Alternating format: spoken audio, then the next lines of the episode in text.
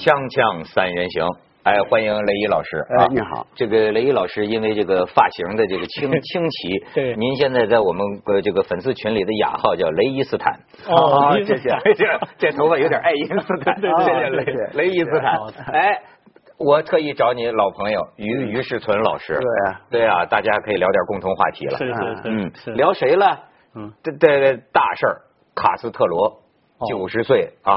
过世。啊，我觉得首先一个就挺有意思的，就是东西方的，你看这个官方最高的这个这个发的唁电呐什么的，包括奥巴马，这基本上都是把它说成一个杰出人物、伟大人物，呃，二十世纪的一个标杆型的这么一个人物。嗯，当然这是一个严肃的话题哈，但是最近的根据我对这个传播学的研究啊，我觉得还是应该从一个八卦开始，就是这个人呐很吸引女性。嗯，哎，你看有他那个著名的照片没有？我这几天在朋友圈，他在美国的那个，在美国在，但是五九年还是什么时候到美国去访问？没错，嗯，感觉没谈什么正经问题，嗯，比美国总统还火，就在美国待了十一天，这家伙明星美女全围在周围，有个人魅力。我给你，我给你看一个女的，这个女的叫玛丽塔，你可以看看，真漂亮，是美籍德裔的这个。玛丽塔，嗯，这个卡斯特罗，你再你再往下看，你看，嗯，跟卡跟卡斯特罗这个生活过，嗯，而且呢还怀过孕，呃呃对，呃这这个这个老太太了，现在已经七十多岁了，七十多岁这个老太太，你看你看还有吗？哎，你看她呃拿着她跟卡斯特罗照片，玛丽塔你知道是个什么事儿啊？这真叫传奇，就是说她跟这个卡斯特罗生活过嘛。不是怀了孕，大概是卡卡斯特罗就希望维护自己的形象嘛，对，就没让这孩子生下来。当时美国中央情报局就是把这个女的弄弄回去洗脑啊，不停的洗脑，甚至不惜就是啊，不断的给她放婴儿的这种哭泣啊或者这种图，嗯，就让她恨，让她恨，培养她恨。最后反正通过种种洗脑，嗯，刺杀卡斯特罗，让他行刺卡斯特罗，嗯，然后呢就给他准备随身带着毒药，哦，然后去。尽管那个时候这个美美美股关系紧张，但是说明卡斯特罗性情中人。对，说当年的女友来了，前女友来了，这玩意儿还得接待吧，哗接待。结果实际这个女的在半路上，这心里就在激烈的斗争、激烈的矛盾，其实有点下不去手。嗯。结果见到卡斯特罗之后呢，一眼卡斯特罗什么人，一眼就看出来了。说 你是不是来暗杀我？暗杀啊！这个女的就崩溃了，你知道吗？然后呢，下边的事儿让这女的更崩溃了。嗯，卡斯克罗拿出手枪，交给了她，嗯，说来吧。然后说这个女的拿着枪上了扳机啊，瞄准，最后扑入了卡斯特罗的卡斯特卡斯特罗的 怀抱怀抱，自杀失败了。啊，这真的假的？直到你看，这现在这女的还活着，到七十多岁。这个这个段子我也看到了。这七十多岁，这玛丽塔还在就是怀念着她跟卡斯特罗的对哎对。你说这事儿，这个是太奇怪了。这个就说明这个卡斯特罗还是有那种爷们儿的范儿哈，特别招女招女性喜欢。哎，但是这个也不奇怪，当年那个法拉奇采访一个左翼的一个领袖的时候，不也在监狱里面采访，不也是爱上那个人了吗？女人容易爱上革命者。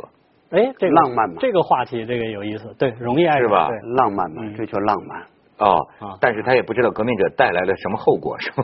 对，哎，这个呃，雷伊斯坦，雷伊老师，呃，我觉得您好像说起卡斯特罗这个眼睛就亮了，好像您了解很多历史我这谈不上，我就是说卡斯特罗去世，你看中国的这个网民呐，各种各样的反应，彼此观点完全不同的，甚至重感情。好多网民还说了他挂了，后来大挂了这个词儿，王宇，王宇，包括很多很。这个古巴驻中国大使馆今天还有一些人给他献花，那么有很多人呢是谴责他的，各种各样，就是说，实际上卡斯特罗对于我们这一代人来说，他已经成为这跟中国历史有密切的纠葛，是吗？你说也变成一个符号。我们从小 对。对很多人都吃过，嗯。至少是城里人吧，古巴糖，古巴糖，嗯，什么样的？黄色的，实际上就是白砂糖一样的，但是是黄色的，比较粗。就是个颗粒比较大，因为就是说那时候实际上中国很困难，但是为了支援古巴，进口了大量的古古巴古巴堂，哦，古巴堂。完了之后，我记得我们在小学低年级啊什么的，那时候大概正是美国什么猪湾事件这一类的吧。对对。啊，我们就上街啊，小孩都大人小孩都要上街，学校组织去声援古巴，还有那个歌什么。美丽的哈瓦那，那里是我的家，什么？你你还会唱吗？是怎么个调？嗯，大概是什么？美丽的哈瓦那，那里是我的家。明媚的阳光照进屋，门前开红花。听上去没一句在调上。到后来是吧？什么什么忘不了哪一天，什么什么英雄的卡斯，什么英我都忘了，反正最后还是什么英雄的卡斯特罗什么打了什么的，打了什么忘不了那一天美帝怎么怎么怎么怎么去过了。那就还是还是这个，在中国人为了这个，在中国人心目中还是因为他和美国人的关系。对，他是对。一号的挑战，他作为挑战者一直存在，这个形象一直在。尤其小时候，那你可以看看照片，你可以看看照片，嗯，有有有访问，哦，访问中国，呃，就是他很晚了。对，我这他就永远穿着军装啊，这是到后来了，嗯，还还还有没有啊？就是你是还有一百一百万台熊猫彩电，嗯，供中国生产。那个时候就说中国人自己还还还还还不见得普及电视机呢。对对对。就当时就是卡斯特罗访问这个中国，然后就是说一百万台熊猫彩电，直到今天，古巴的很多家庭哦，这个电视还是中国的那个 一百万台彩电啊。所以嗯，所以说说起来，就是说卡斯特罗或者叫。古古巴共产党和中国的关系也挺复杂的。你看那时候是那么坚定的这种兄弟般的这种什么，支持，对。但是随着中苏的分裂啊，那么古巴是跟着苏联，所以呢。双方又斗争的很激烈，互相攻击，互相批判，所以对我们这一代人，就突然之间，哎，到文革前后，说当年他有一句突然到文革中啊，我们的大字报、小报啊，什么都是骂卡斯特罗的，大概也把卡斯特罗骂中国共产党人的一些领导人呢，骂的很损的话，也翻译这边也都是登出来了，完了再批判他是修正主义啊什么。卡斯特罗说话是很激烈，是可能侃侃而谈的，经常一讲演几个小时，几个小时。最有名的他在联合国那次演讲，演一次演讲演讲了四个多小时，四个半小。时，四个半小时，创了联合国个人演讲时间最长记录。批判谁？批批判谁？批批判中共？批判毛泽东啊？批判啥？他用的词儿都很损。对对对。所以这边对他也不客气，双方长期就是关系非常不好，一直到八十年代。嗯。八十年代，其实现在大家还可以找出来，当时我们很多报纸上的文章什么的，因为这个当时，因为当时是。中国和苏联是认为苏联是社会帝国主义，嗯，那么就是最对中国威胁最大的敌人。那么呢，在国际上也是采取这种态度。当时那个安哥拉发生内战，嗯，内战就是美国包括中国是支持一派，嗯，那么苏联是支持另外一派，就是当时的呃那个我们认为他是修正主义，当时中国说啊是跟着支持那一派。那么古巴呢，直接派兵，派了很多叫做志愿军或者叫志愿兵去安哥拉打。仗，输出革命，输出革命，嗯，打仗，所以中国对这个也是很反感。所以直到一九七九年初，中国不是教训越南吗？嗯，就是。那么因为是越南侵略了柬埔寨，对，中国不是说当时的我们的领导人还说，越南就是东方的古巴。哦哦，对，直到八十年代一直对这个，你看当时的报纸啊，你也去查查，都可以看，还有图啊、漫画呀，一直到。八十年代，实际上中古关系的改善是从八七年就一九八七年才开始一点一点的，一点一点的啊，一点一点的这个党的关系啊，或者还是通过什么参加其他的国家的这种活动吧，在外交场合参加其他的活活动，呃，古巴主动提出来和我们的一些官员接触，我们可以，因为那时候你想，中国和很多国家已经酝酿着和苏联。改改善关系了，嗯，八九年不是戈尔巴乔夫访问哈，就随着这个大环境的变化，中古关系也在和缓下来。啊，和这里面从这个我们回顾这这谈出了整个国际共运，或者是中国的一些这个外交方针的一些变化。你我看了这个邓小平啊也讲过，当年说九平啊，他认为有很多是啊空对空嘛，空对空，并且呢说最大的教育是什么呢？我们是。就是说，各国有各国的情况。我们当时主要是想把自己的一种观念，啊，革命应该怎么搞，共产党要强加给强加给别人，嗯，啊，不不不符合这个的，就是说它是修正主义。所以呢，但是最后是中古恢复了很亲密的关系，还是苏联解体之后。解体。对呀，那就是他没有经济上他非常困难。对，就是中国伸出援手，这下双方就是你刚才看到那个图片，就古巴的这个经济原来是靠苏联的援助，对，是吧？嗯，所以到后来呢，哎，呃，于于老师你是怎么认识卡斯特罗？我觉得刚才那个雷伊老师讲的这一段历史是特别重要，他跟中国的关系也是经历了这么一个。反复，但是我觉得他刚才那个雷老师说那个也很很有意思，就是说，就从八十年代末开始，卡斯卡斯特罗的那个身板也开始变柔软，对，也开始要做一些变革。哎，但是他们叫什么呢？嗯，咱们叫改革，对，他们改革也不肯叫，嗯，他们叫更新，更新，就就更新，对，哎，但是更新呢，到底会带来什么变化？但是他他那个大变，我那个变化，我觉得那个变化还是很大的，比如说他。他允许什么天主教徒入入党，是吧？虽然没有几个天主教徒入党，但是让导致让很多党员忽然公开了自己天主教徒的身份。哎，这个有有点意思。对，还有他邀请教皇去访问古巴，是吧？我觉得这都是他开始。而且就是就我觉得有一点，他们去那儿，我们拍纪录片，我就发现挺有意思。就这个国家古巴。只有百分之五的人，嗯，能上互联网，能接触互联网，对对对，甚至你家庭还是不行的，对，你知道，就全国有这么几十个公共 WiFi WiFi 的网点儿，现在还有很多黄牛有那个上网卡，所以你看这街面一圈一圈一圈人，他们有时候拿这个电脑，也有手，现在也有手机了，嗯，有手机，但是他得到那个公共 WiFi 网点那儿，在那儿上 WiFi，对，哎。所以你说互联网无所不在，你起码等于古巴百分之九十五的人现在是在他不在网上，互联网 是在我们这个网络世界之外。对对，咱们先去一下广告，锵锵三人行广告是不是，其实你说起卡斯特罗哈，我就觉得呢，哎。有很多这个社会主义阵营也好，资本主义阵营也好，它可以有种种的这个说说法。对，哎，我觉得我就像是个街上听评书的那种心态，嗯，就有点像中国说书人的那么一种心态。嗯，我觉得这就是一传奇人物。对，就是你看。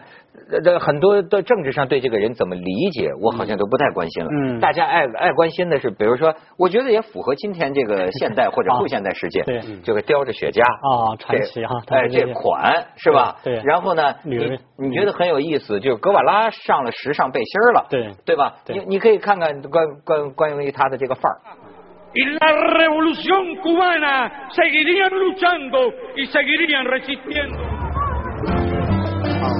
Tal idea.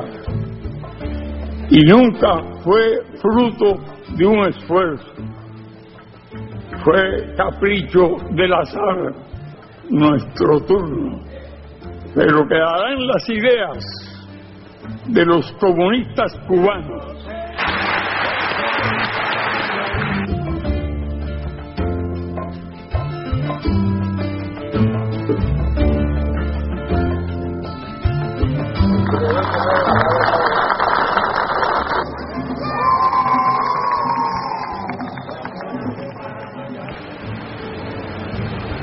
Para mí Fidel es como mi abuelito. Yo no tengo abuelitos vivos, así que él es mi abuelito. 哎，你说，嗯，呃，这他们去过古巴的都是说，甭管怎么着，架不住古巴人民穷开心，就是这种拉丁加勒比海，对对吧？他就穷的叮当响，但是就是说，每到下午几点，收音机一放，那男女老少放下手头活，就在这儿哼，他跳舞。而且你知道有一个，你说这个更新，嗯，很有意思。卡斯特罗自己曾曾经在一次讲话当中，他甚至就讲到，他说。我们啊，为了维持我们这个经济，就是那意思不崩溃啊，嗯，我们不得不搞出一些个旅游区。哦，他说，甚至这是让我们也不太愉快的。我们的这个女人等于也做这个妓女，哦，对吧？但是她服务的是外国的这个旅游者。对，他那意思就是说，这事儿我也不爽。可是呢，现在这个经济似乎是我们不得不设出这么一块招待外国人的这个。旅游区，他在讲话中就讲过这个类似的意思，就是他是个理想主义者，但是他这个理想主义者呢，始终还有这个现实主义的成分。所以你看，他九一年就是就是九九几年啊访问中国之后，他了解到中国的改革开放给中国带来的多么大的这个这这个进步啊经济，嗯。所以他后来就是你说。跟他后来他们八十五岁的时候把啊。权力交给他弟弟劳劳尔。尔，嗯。对吧？但是劳尔进行的这些改革或者叫做更新，啊，必须得实际上得经过他的手同意了，对对对啊嗯，但是还是进行了一些改革。你像和我们最开始的改革在大的方向上的一些做法上有相似之处嗯，我特别注意到，他们就是说。从前很贫穷，一切都是计划经济，每个人是按照计划供应的东西。嗯但你让外国人来，跟我们改革开放之初一样，那么多外国人来了，他怎么买东西？嗯你都是凭计划供应的。嗯他设计的跟中国，实际上我觉得是跟中国学的。中国当时正面临着那个状况，每个人都是凭票，拿货币拿钱再凭票，你去买两块肥皂，你去买多少支布。那外国人来了，他买各种烟呐、什么怎么办？嗯你不能限制他呀。那有你他随便买，你计划经济又打乱了这个了，怎么办？当时中国就有一种叫做外汇券。哦和人民币的比值是一比一，但是拿外汇券，外国人拿美元，比如说一美元，打个比方说换六块外汇券，跟人民币是等着，但他这个外汇券呢，就可以购买任何东西，就不受那个计划的控制。哦你但说在事实上是很多商店都这样啊可以事实上导致了外汇券它的它实际上比人民币要高，哦在黑市上。对对对啊，就是人民币买不了哎很多东西但外汇券可以买所以你看，古巴现在也有这个，虽然还是咱们的外汇券有所细节上有所不同，嗯像他现在也这个东西，呃，他也是很多东西，我觉得他在跟中国吧，或者不叫学，叫做借鉴中国的经验，他也这个，哎、所以他们去古巴旅游的就说。古巴人现在最喜欢的就是这个，哦因为我忘记叫什么名字了，就像咱们叫外汇券。哦你那时候我记得在北京打打车，那时候打车很很贵的，嗯有很富的人打起，对出租司机是很富的，那最好的你你没外汇券，有的我就我就不不不拉你。哎，但是现在也有人说，就是说你以为古巴会呃慢慢走出一条中国类似中国的道路吗？古巴恐怕是过于乐观。哦不不一定呃，不一定很多时候，你比如说美股之间的这个谈判呢对，很多现在都是空头支票，嗯并不是像咱们想象的那样贸易解禁呢，恐怕还遥遥无期，而且两国之间有旧账要算。就是说，它有一些个旧账，哦就比如就就呃，就比方说呃，当年租借这个呃关塔那摩，嗯现在美军军事基地嗯，这个什么租金呢？怎么算？包括古巴当时国有化，就在闹个闹革命成功了嘛哦，咵一下把美国的公司在古巴的公司全收了，对啊全没收了嗯嗯。所以这个双方之间谈判呢，现在还有这个旧账嗯要算，嗯哎。那就看双方能不能有大眼光。你像中国革命之后，一九四九年之后，也是把外国的公司啊，就是不承认不过我觉得废除不平等条约啊，我觉得古巴还是船小嘛，船小还是容易掉头。我觉得我，所以我还是比较乐观一点。嗯对，而且毕竟他的这个呃，我们说的更新的政策，已经在卡特罗哎生前就已经就已经那个了，已经把这个口子打开了嘛。就像我们很多人讲的，这个口子打开了，它就很难再合拢、再收回来。当然，这个时候很多时候人们，我发现今天的人呢，要不说是个什么年代呢？嗯就是个嗯。讲人格魅力的年代，对，咱们大家说一个人的时候哈，嗯。不大谈他的左和右，对。就是说，哎呦，这个人，嗯。比如说跟老美干了一辈子，对。吧？熬走了十一任 美国总统，克林顿不是克林顿有个段子特有名嘛？对对，对 但是有用过，在在网上。说说我是我上幼儿园的时候他就是总统。我上小学他是总统，我上大学他是总统，我结婚他是总统，我当了总统他还是总统，我不当总统了他还是总统，对对对。就熬走了十一个美国总统。对，不过就是也有些人说了，说哎，你说他什么熬了十一个美国总统，嗯，这就是在美国离那个美国只有两两两百最近两百海里的这么一个地方。对。说说美国要真是霸道，说美国要真是弄了你，对，没错，分分钟的事儿嘛。纷纷说是什么古古巴有他的博物馆暗杀卡斯特罗博物馆，对。说是有算暗杀六百600多六百多次，对。一辈子躲世界上躲过暗杀最多的，包括玛丽塔，这个靠着人格魅力是吧？躲过了暗杀，对，但是这玩意儿。我我我我总觉得是传说成分传居多，说肯定是传说不可能有那么多次暗杀活动。你比如他们编那段子，就是说，哎，有一次就说。什么功败垂成了，就是说发现呃各种不是派美女暗杀不了他，最后就说派记者化妆成记者，摄影机里对对对。安装，哎呃，就是利用他一个什么弱点呢？利用他演讲后超长时间，他这个最长记录好像有七八个小时，这个人哇，是是是。这个人中医来讲是元气很足的人呢、对亢奋的不得了。你知道我就是这个就是如果睡眠不好，嗯，这就是讲几个小时的话啊我有时候晚上都会心动过速，哦就是耗这个好像这个现在演讲最长的是那个查韦斯，哦。八，个多小时，八小时四十分钟还是多少？这些人都有表演欲啊，都都这么有表演欲，就是就是说就是这种革命者的这种生命能量，他们是一种类型。对。然后呢，就是说那俩什么中央情报局派的都准备好了，结果哎，他讲了都讲了五六个钟头了，怎么还没开枪呢？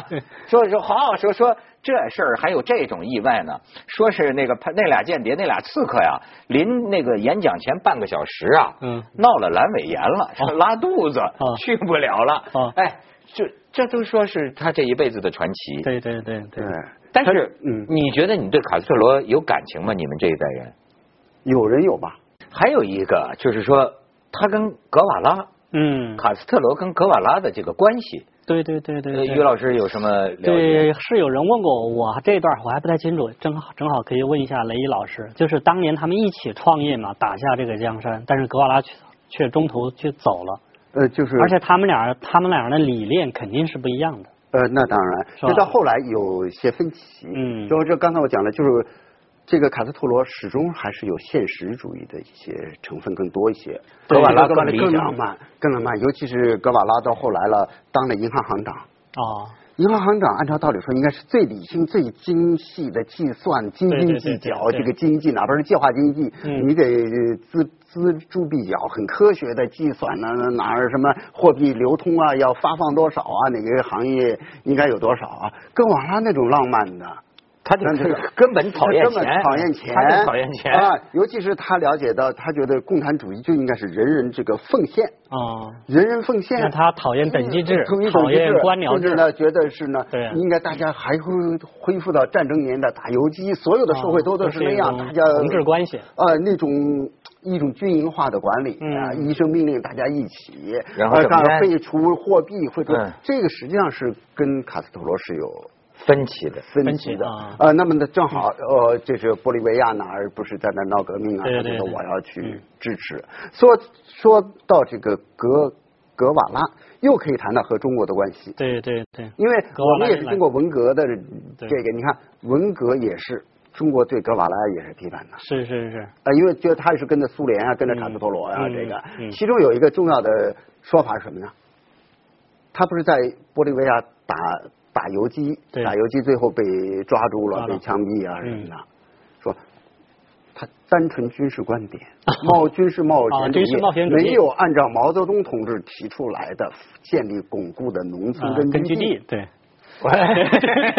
有意思，这有意思。啊，当时也是把他把格瓦拉作为和这个什么修正主义啊什么一起来，啊也是个然后来反面教材啊。所以你这个很复杂，这个历史你这甚至不让我想是那么简单。对你你像我这，你甚至这样让我想起当年这个那个那个导弹危机，古巴导弹危机，对一九六几年的时候发生过这个惊魂十十一天还是哦十三天，对世界在核大战的边缘嘛，对对然后这个呃卡斯特罗让苏联把导弹布置在古巴，对然后当时肯尼迪总统发表最强硬电讲讲话，表示对不惜跟苏联核大战，对然后最后苏联先怂了，啊对对。就把这导弹撤撤了撤了。然后甚至接受美国的这个船对船的检查，是不是真撤了。对。然后那个时候中国就批评苏修，对对苏联就说你这些事儿啊，犯了进攻中的冒险主义，撤退中的逃跑主义。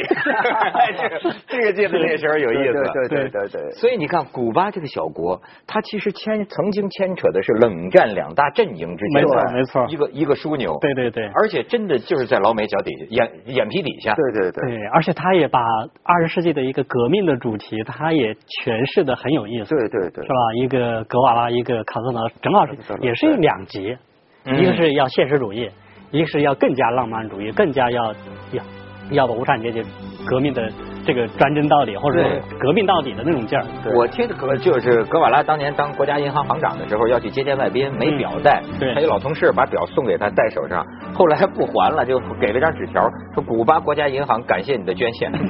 他就认为根本不要保持不这个有个图片我特别喜欢，你们好像没有弄出来，就是。卡斯特罗在克里姆林宫跟哦抽烟抽烟，对对，突然戴两块表，对对对对对，戴两块表，哎这这，而且那个赫鲁晓夫。瞅着他也无可奈何，他在点烟嘛。后来在网上有人说，说来的那块表，专门有人现在会在网上鉴表嘛，说那两块表都是劳劳力士。劳力士。哦。